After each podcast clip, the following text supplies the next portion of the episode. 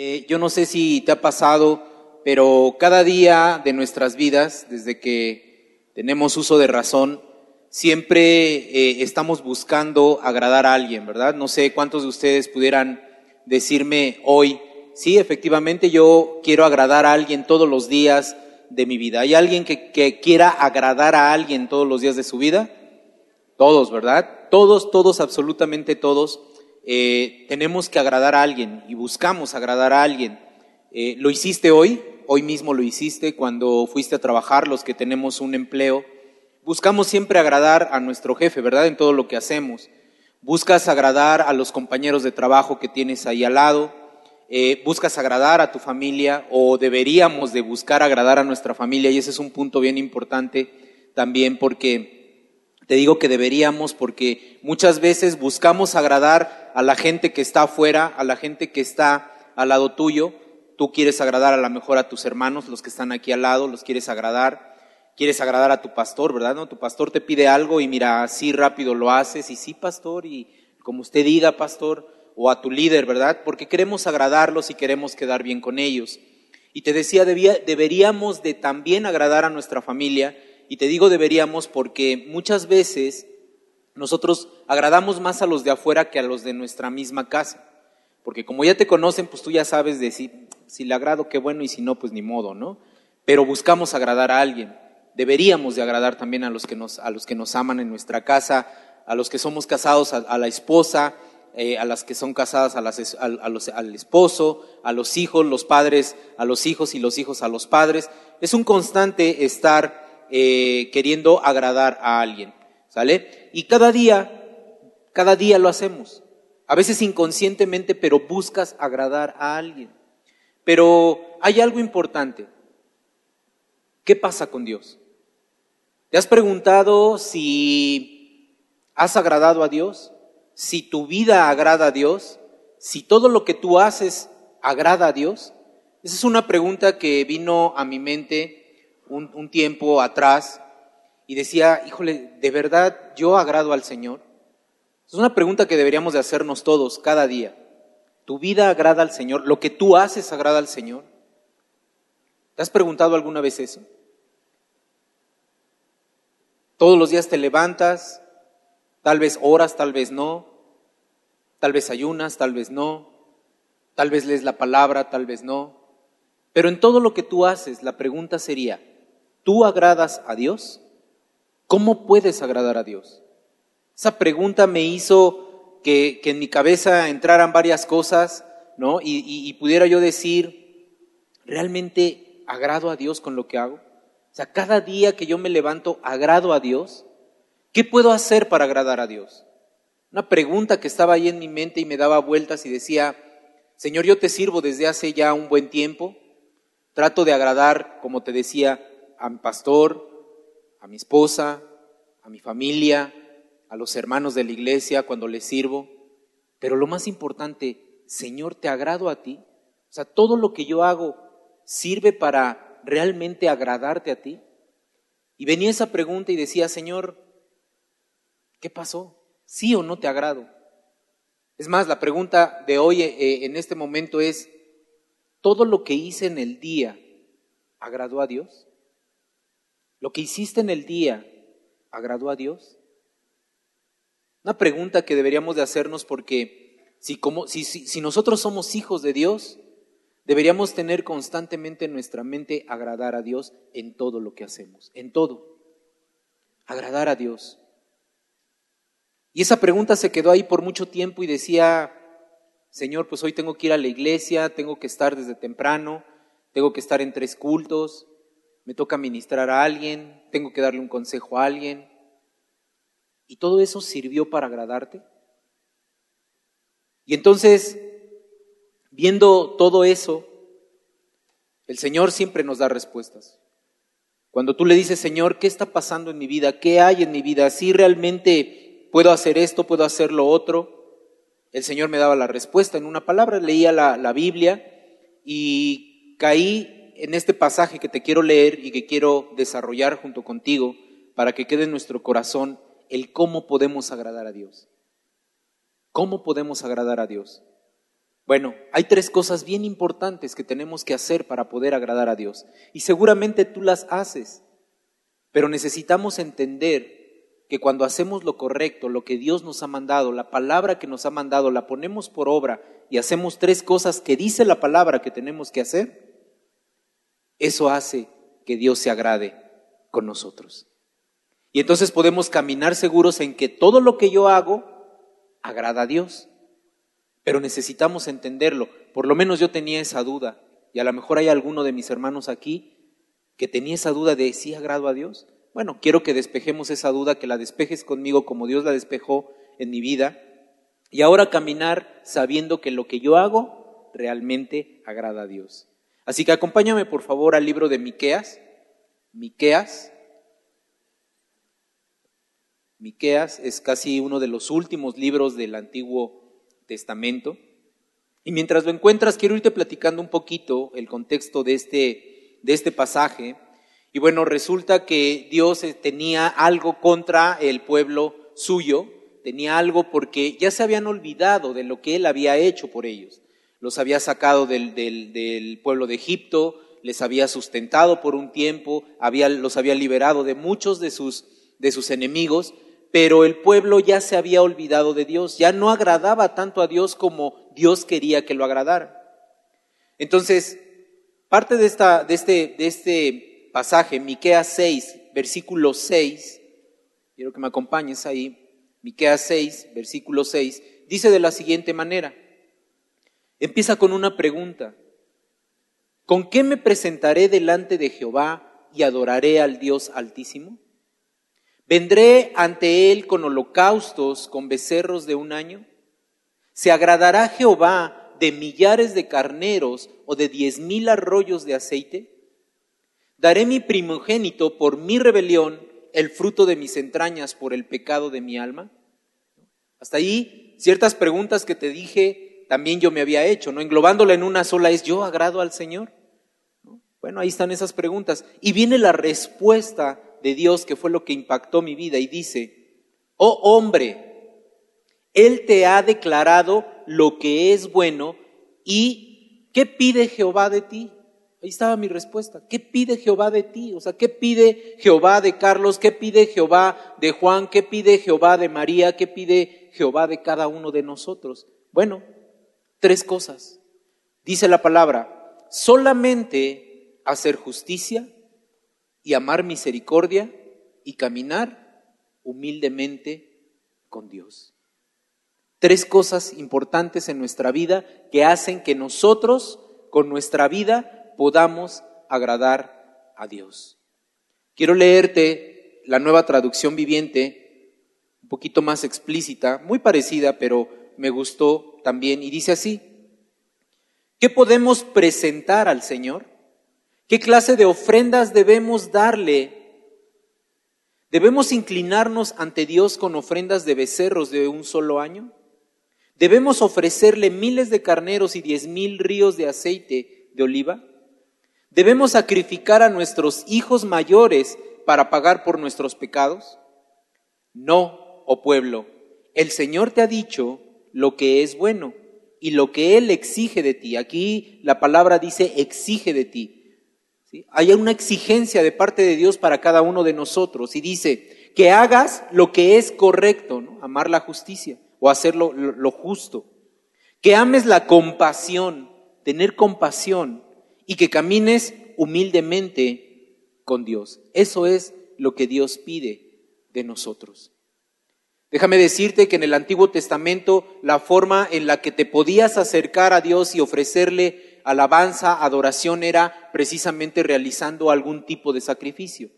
En el libro de Levítico tú encuentras eh, varios eh, tipos de sacrificio que podías entregar, ofrendas que podrías traer delante de Dios, pero este versículo en específico habla de que eh, Dios ya no estaba tan contento con lo que su pueblo le traía y habla específicamente de los becerros, ¿no? ¿Por qué?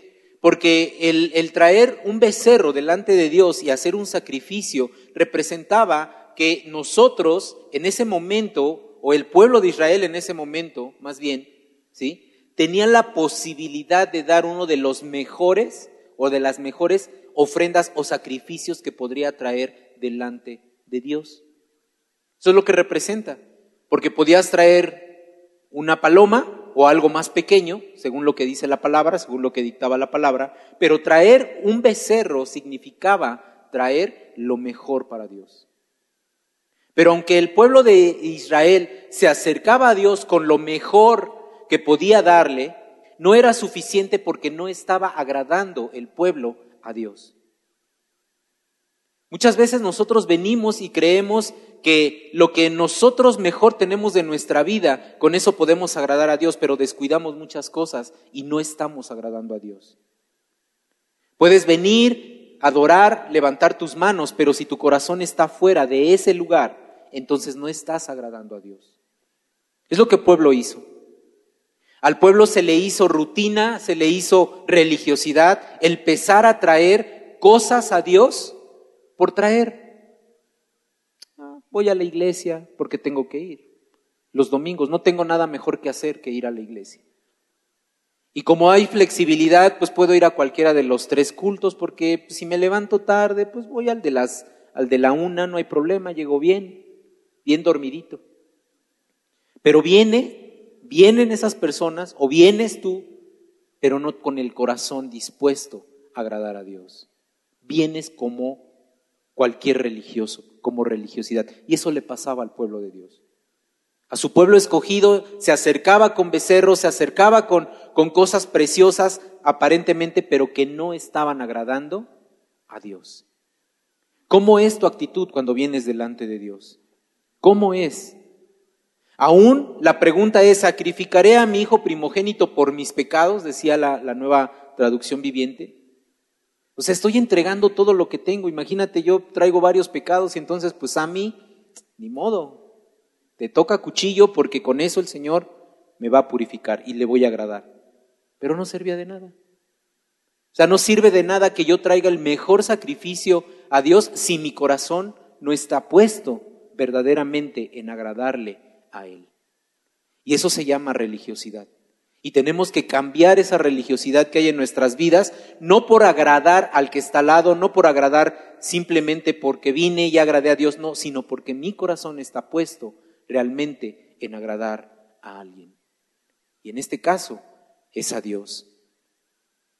Nada de lo que se hace por rutina, se hace por hacer, agrada a Dios. Al contrario, eso frena que tú agrades realmente a Dios.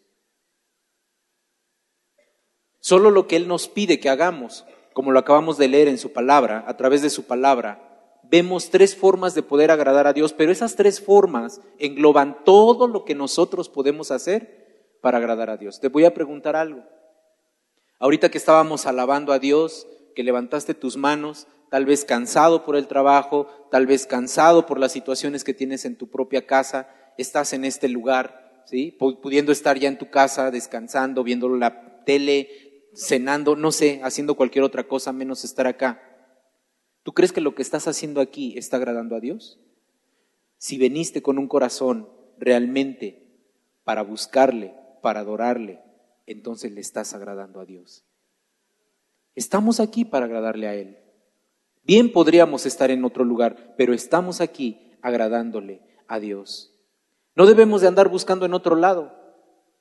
Muchos hacen sacrificios como irse de rodillas de un lugar a otro, cargar cruces pesadas, caminar descalzos, ponerse o autoflagelarse para creer, porque ellos creen que en su vida eso es agradar a Dios. Pero eso es lo que no quiere Dios, porque Él estaba cansado de los sacrificios sin sentido que su pueblo le estaba llevando día con día. Ahora lo que quiere Dios es un corazón dispuesto para hacer lo que Él nos manda en su palabra y poder entonces agradarle en todo momento. Nosotros hemos sido instruidos en la palabra, leemos la palabra, hay un devocional y cuando tú pones por obra esa palabra, cuando tú haces lo que la palabra te está diciendo, cuando tú respetas a tu esposa, cuando tú respetas a tu esposo, cuando respetas a Dios, cuando respetas lo que Él te está diciendo, entonces estamos agradando a Dios. Hay muchos que no hacen lo correcto y eso es no agradar a Dios. Un mandato que nos da, ¿no? En el versículo 8 de, de, de Miqueas 6, versículo 8 dice, oh hombre, Él te ha declarado lo que es bueno, no tenemos por qué andar buscando en otro lado. Él nos ha declarado lo que es bueno y mira, aquí está todo lo que es bueno para nosotros. Desde que empieza hasta que termina está declarada la palabra de Dios y nos indica lo que es bueno para cada uno de nosotros. Y cuando tú la pones por obra, entonces la bendición de Dios viene a tu vida, viene a mi vida. Por eso es que buscamos siempre cumplir su palabra, porque eso es lo que nos hace tener bendición en nuestra vida. Solamente tres cosas, hacer justicia o hacer lo correcto, como leíamos, amar la misericordia y caminar humildemente con Dios. Todo lo que Él nos ha declarado para nosotros y para los demás está en su palabra. Y cuando hacemos estas tres cosas, va a haber bendición en nuestra vida. Eso es lo que nos hace agradar a Dios. Entonces empecé a analizar mi vida y dije, ¿hago lo correcto? ¿Amo la misericordia? ¿Camino en humildad con Dios? Entonces la respuesta es bien sencilla estoy agradando a Dios. Y vamos a desarrollar a través de la vida de un hombre que está en la escritura, del cual se habla muy poco, solamente algunos versículos, tanto en el Viejo Testamento o en el Antiguo Testamento como en el Nuevo Testamento, solamente algunos, pero que dan evidencia de que él caminó con Dios, que hizo lo correcto y que amó la misericordia. Era un hombre humilde. Tanto, tanto, tanto, tanto, que fue arrebatado de la tierra sin ver la muerte. Y te estoy hablando de Enoch. ¿Has escuchado a Enoch? Bueno, quiero que me acompañes, por favor, al libro de Génesis, libro de Génesis, capítulo 5, te voy a leer del versículo 21 al 24 para que tengamos el contexto de quién era Enoch, ¿ok? Y habla la palabra de la siguiente manera. Génesis 5, 21 al 24 dice así. Y vivió Enoch 65 años y engendró a Matusalén. Es decir, que a los 65 años Enoch se casó, o bueno, antes se casó, ¿sí? Con alguien, no menciona la Biblia quién, pero se casó con alguien y entonces engendró a Matusalén. Dice, y caminó Enoch con Dios después de que engendró a Matusalén. ¿Cuánto? Dice ahí, 300 años y engendró hijos e hijas. ¿Cuántos años puedes tener? No, vamos a meternos en camisa de once varas. Yo ya tengo pasado los 40. Me veo más joven, pero bueno, tengo que decírselos. Pasado los 40. Enoch caminó con Dios 300 años.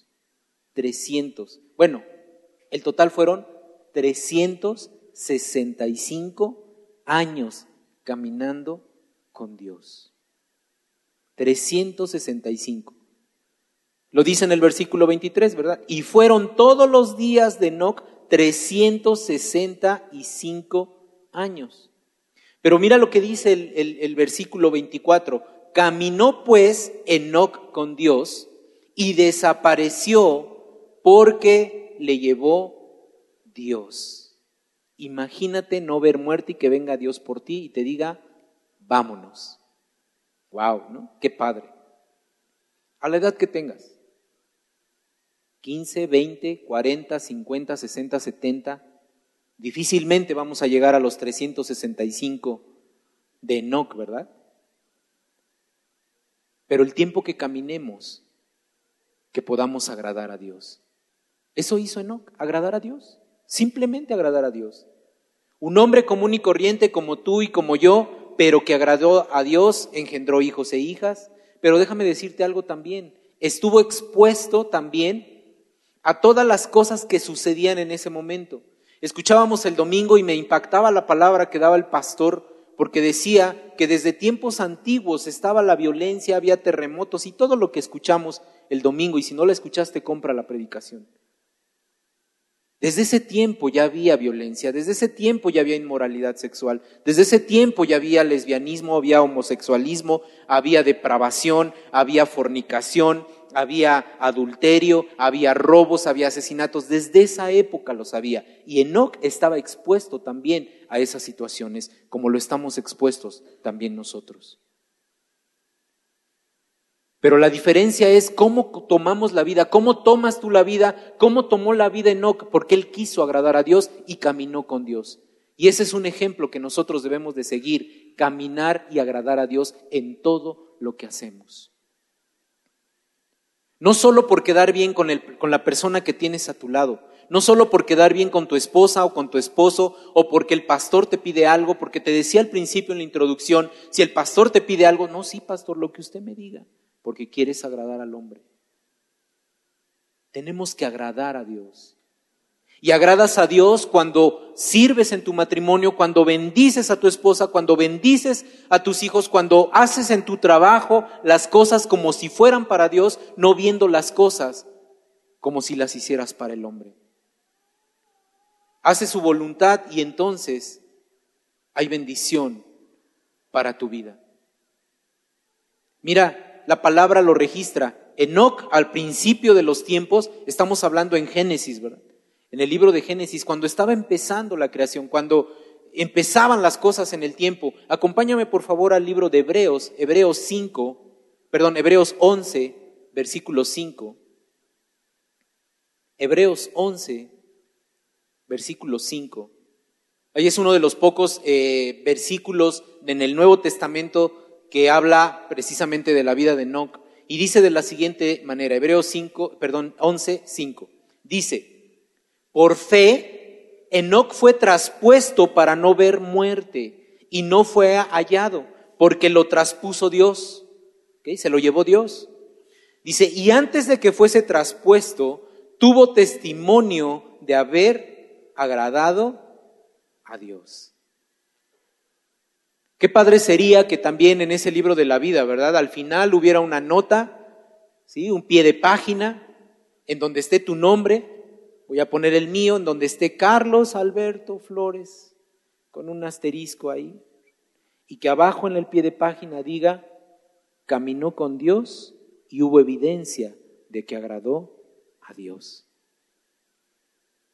Qué padre sería eso, para que cada uno de nosotros entendiéramos que caminar con Dios es agradar a Dios. Hizo lo correcto, se mantuvo firme en un mundo en donde también había corrupción, en donde también había todo lo que te acabo de mencionar, pero se mantuvo firme. ¿Cuántos hay que se mantienen firmes en este lugar? Muchas veces podríamos decir, ay, ya patiné porque me pasé el alto y pues tuve que dar mordida para que no me quitaran mi licencia. Patinamos, fallamos, pero tenemos la oportunidad de venir delante de Dios y decirle, Señor, quiero agradarte, quiero agradarte, quiero caminar en integridad, quiero hacer conforme a tu palabra para poder estar bien delante de ti y por supuesto de los que están alrededor mío. Génesis 6.5 habla de esos tiempos, quiero que lo, que, lo dejemos registrado. Génesis, Génesis 6, versículo 5, te lo voy a leer por el tiempo, y dice así, y vio Jehová que la maldad de los hombres era mucha en la tierra, y que todo designio de los pensamientos del corazón de ellos era de continuo solamente el mal. Génesis, el principio de los tiempos, ¿verdad? Y habla exactamente de lo que está pasando en este tiempo, en esta época. La mente del humano, la mente del hombre en general, de continuo es estar haciendo el mal. Es la naturaleza del humano.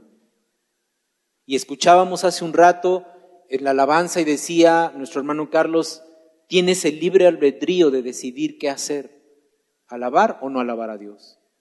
Tienes el libre albedrío de decir, quiero agradar o no a Dios. Quiero bendecir o no su nombre. Enoch simplemente se mantuvo firme en tres cosas.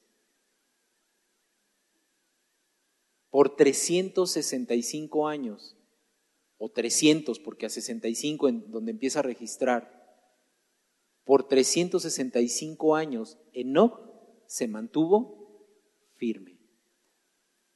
¿Cuántos nos pudimos mantener firmes el día de hoy? Yo podría levantar mi mano, no puedo. Porque algo hice. Algo hice que me hizo no mantenerme firme y agradar a Dios. Tal vez un pensamiento, tal vez algo que no recuerdo, tal vez una mirada, tal vez una palabra, algo hice, algo hice. No te estoy diciendo que hice algo malo, ¿no? Es, es, es para que podamos entender que muchas veces puede ser que en la mañana me levanté y mi esposa me dijo te amo y yo ni la contesté y me di la vuelta y me seguí. Chin, ya no la agradé a ella. Por lo tanto, ya no agradé a Dios. Y no lo hice con la intención de decirle, ah, pues no, la voy a lastimar, ahorita no le voy a decir que la amo, ¿no?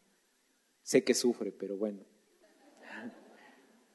Así pasa, hermanos. A veces cometemos algún error que afecta a otros y no nos damos cuenta. ¿Sí? Dice Enoch, dice la palabra, perdón, que Enoch se mantuvo firme por 365 años. Entonces Enoch no pecó, no, sí pecó, igual que nosotros. Y eso es lo que quiero que aclaremos el día de hoy. Sí pecó, por supuesto que pecó, pero déjame decirte una cosa, él demostró una justicia persistente porque confió en los recursos del Altísimo. ¿Fallaste hoy? Yo sí fallé.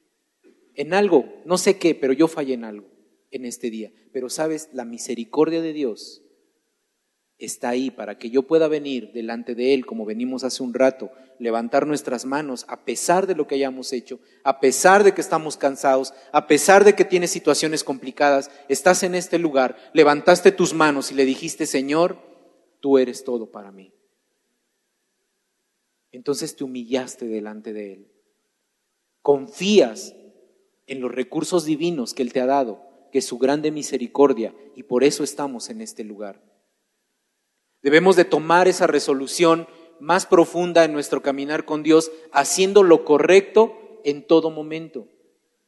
¿Vas a fallar? Sí, vamos a fallar, pero cada vez va a ser menos ese fallo, porque tu fruto, cuando recibes a Jesús como tu Señor y Salvador, el fruto es frutos de justicia y tu vida cambia. Tu vida cambia completamente. Volviendo a las tres cosas que Dios nos pide que, hagamos. Enoch amó la misericordia porque caminó con Él. ¿Tú caminas con Él? Yo sí camino con Él. Trato de tomarme de su mano, de sus promesas cada día, entonces amamos la misericordia. ¿Y sabes por qué amas la misericordia? Porque tienes un Dios que es misericordioso. ¿Alguna vez te ha dicho alguien, uy, no, ¿cómo te pareces a tu mamá? ¿O cómo te pareces a tu papá? Saliste igualito de orejón que tu papá, ¿verdad? A Sammy le dicen, oye, estás guapísimo, saliste igualito a tu papá. Bueno, digo, ¿qué podemos decir? Así salió él. ¿Verdad? ¿Te pareces a tu papá? Bueno, ¿eres hijo de Dios? Te pareces a tu papá. Y si Él es misericordioso, entonces tú también debes amar la misericordia. Tienes un padre amoroso, entonces también tú tienes que ser un hombre o una mujer amoroso. Eso es lo que tú eres. Eres el reflejo de tu papá porque te pareces a tu papá. Gracias a Dios, ¿sí? Que rompemos ese parecido en, el, en la carne, porque si tú eres enojón, tu hijo puede ser enojón. Si tú eres agradable, tu hijo puede ser agradable, etcétera. Pero con Dios se rompen todos esos moldes y entonces cambiamos nuestra naturaleza y nos parecemos más a nuestro Padre. Enoch y nosotros como hijos de Dios debemos amar la misericordia. Y esto será a través de que tengas una comunión con Él. Necesitas tener una comunión con Él. ¿Cómo tengo una comunión con Él? ¿Cómo puedo tener una comunión con el Padre? Mira, cuando tú te despiertas y abres tus ojos y le dices, Padre, Papito, Señor, Dios, como le quieras decir, como tú le digas al Señor, Yo muchas veces me despierto y le digo, papito, gracias por permitirme abrir los ojos. Dame otros cinco minutos más. ¿Verdad? Pero le digo, gracias Señor. Ahí empiezas a tener comunión con Él. Tienes comunión con Él cuando lees su palabra. Cuando mira, dices, ay, tengo diez minutos para leer la palabra y te pones a leer un pasaje de la Biblia, hacer tu devocional y cuando te das cuenta ya pasaron 15, 20, 30 minutos leyendo su palabra. Tienes comunión con Él. Cuando vienes aquí, ahorita estamos teniendo comunión con el Padre. Cuando tienes un tiempo y te pones aquí a escuchar la palabra, que Él te hable, que Él te instruya, que Él te guíe, ahí tienes una comunión con el Padre. Eso es amar la misericordia. Eso hizo Enoch y lo hizo por 365 días. ¿Por qué no ponernos esa meta de decir, Señor, hoy quiero agradarte, hoy quiero agradarte, solo por hoy quiero agradarte? Hoy. Mañana que te levantes en la mañana, le des gracias a Dios porque te levantaste y digas, Señor, hoy quiero agradarte, hoy, este día de mi vida quiero agradarte, amando la misericordia, haciendo lo bueno, haciendo lo que Dios nos pide que nosotros hagamos. Amar la misericordia también es cuando tú aprendes a perdonar a los demás, porque Dios te perdonó a ti.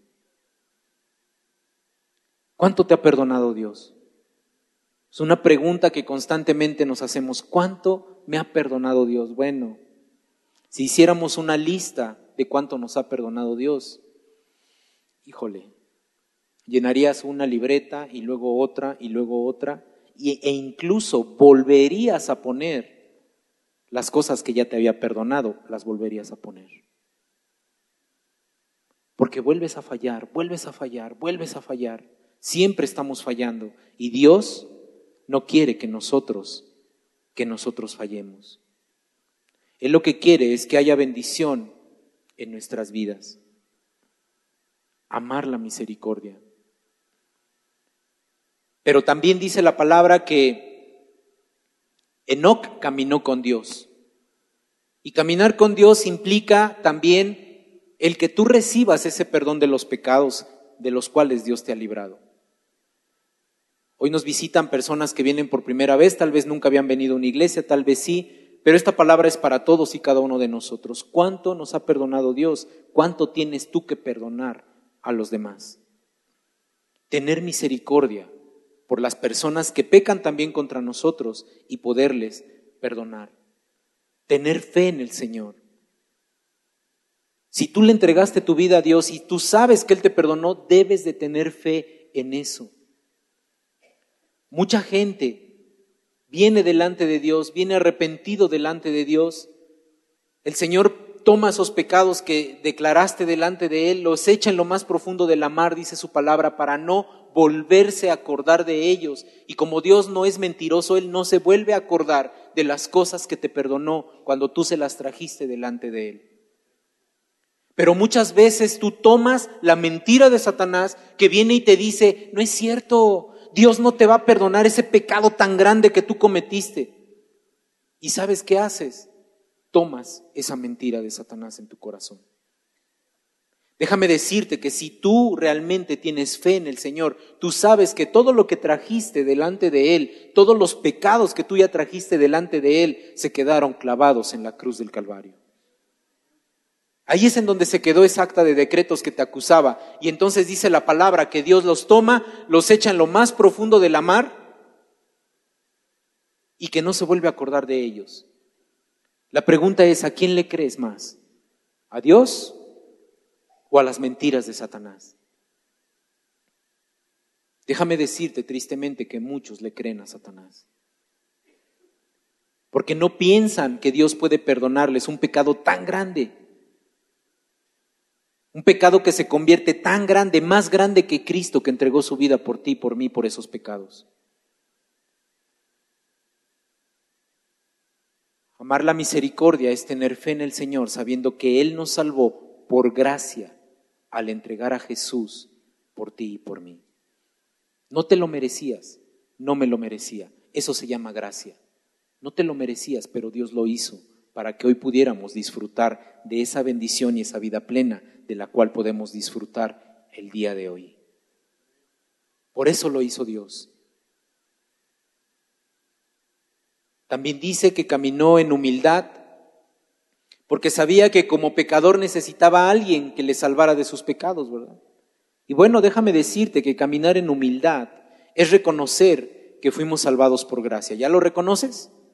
¿Reconoces que no te merecías la salvación, sin embargo la tienes, la tenemos? Caminar en humildad es vivir en integridad. ¿Cuántos viven en integridad?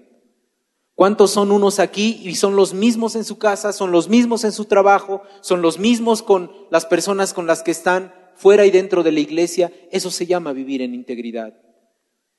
Vivir sabiendo que hay un Dios que nos ve y que como existe le debemos de agradar. Ya sabes cómo podemos agradarle a Dios. Caminar en humildad es buscar tener una relación con Dios. Porque cuando tú no buscas, cuando no buscamos tener una relación con Dios, entonces te vuelves arrogante, porque dices, yo lo puedo hacer todo. Pero cuando buscas de Dios, entonces puedes declarar, todo lo puedo en Cristo porque Él me fortalece. Eso es tener una intimidad con Él, sabiendo que a pesar de que la situación está complicada, tú sabes que puedes confiar en Él. Caminar en humildad también significa saber que Él cumplirá las promesas que tiene preparadas para ti y para mí.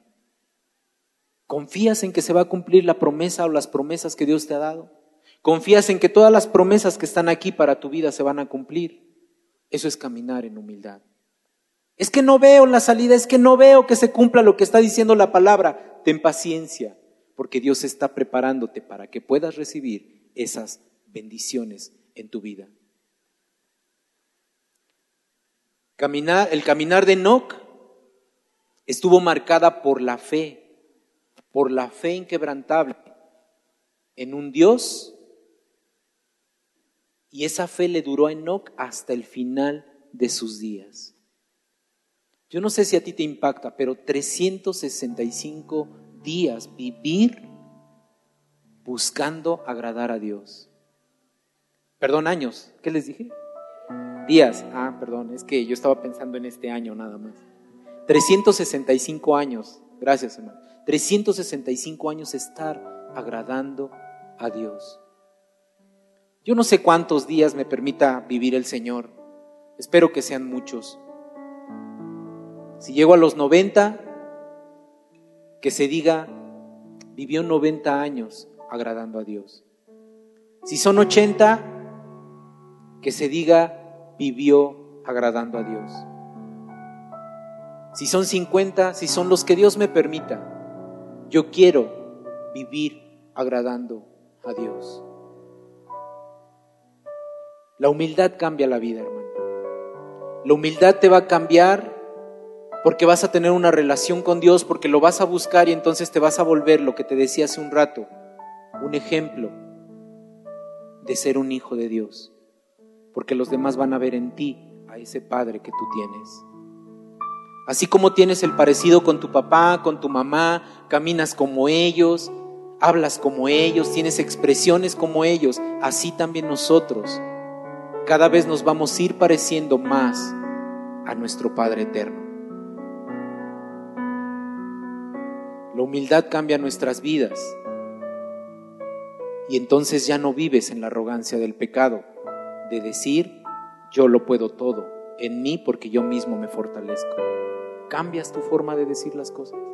Cambias la forma de vivir, cambias la forma de ver las cosas porque sabes que alguien entregó su vida por ti sin merecerlo y entonces quieres agradarle.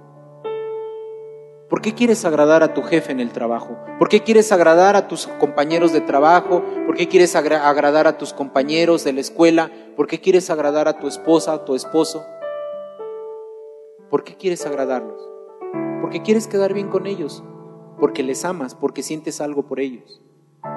Entonces también nosotros debemos de caminar buscando agradar a Dios, porque en nuestro corazón hay amor para Él, hay agradecimiento para Él.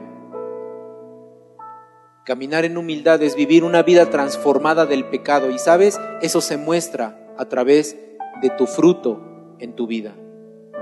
Porque ya no eres el mismo.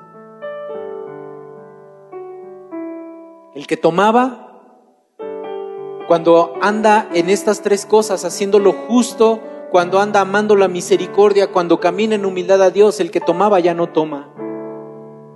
El que se drogaba ya no se droga. Y nadie tuvo que obligarlo a hacer las cosas porque ahora nace de tu corazón el agradar a Dios porque le amas. El respetar a los que tú amas, a tu esposa, a tu esposo, a tus hijos, a tus padres, a tus autoridades, lo haces no porque alguien te obligue, sino porque sabes que eso agrada a Dios. Enoch agradó a Dios porque predicó la palabra. Él se opuso en su tiempo a todas las doctrinas falsas que había en ese momento. Muchas veces tú solapas, nosotros solapamos el pecado, porque es un pecado pequeñito, es una mentirita que no daña a nadie, pero es un pecado delante de Dios. No puedes pasar por alto los pecados, porque eso es no agradar a Dios.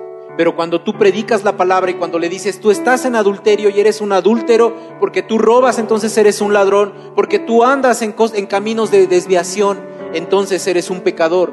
Las palabras como son, hermano. No puedes estar ya ocultando el que, ay, es que, pues nomás tiene una aventurita, pero no pasa nada, sí, sí pasa, porque puedes perder la vida eterna que Dios te ha dado. Porque si sigues en el pecado que cometías antes, si sigues pecando, si sigues haciendo lo mismo de antes, entonces realmente no has recibido a Jesús como tu Señor y tu Salvador. Porque cuando lo recibes tu vida cambia. Porque empiezas a hacer lo bueno, porque amas la justicia, porque caminas en integridad con Él. Hoy es el tiempo de decidir caminar como caminó Enoch en ese tiempo, en integridad, en la dirección de Dios bendiciendo su nombre en todo lo que hacemos, obedeciendo su palabra, muriendo a nuestra carne, aprendiendo a perdonar, hablando su palabra, dando dirección a quien no la tiene. Eso es caminar con Dios, teniendo fe en que Él va a hacer los cambios en nuestra vida, porque dice la palabra, sin fe es imposible agradar a Dios. Tenemos que activar nuestra fe. Tal vez las cosas no cambian por el momento, pero es porque algo está deteniendo que las cosas cambien. Es el tiempo de decir, Señor, yo voy a caminar en fe porque eso te agrada a ti. Enoch confió. Enoch confió y fíjate cómo fue el fin de, de sus días en esta tierra. No vio muerte, se lo llevó el Señor. Se lo llevó así simplemente. Dios vino cuando se había acabado el tiempo para Enoch en esta tierra y dijo, te vas conmigo. Y se lo llevó.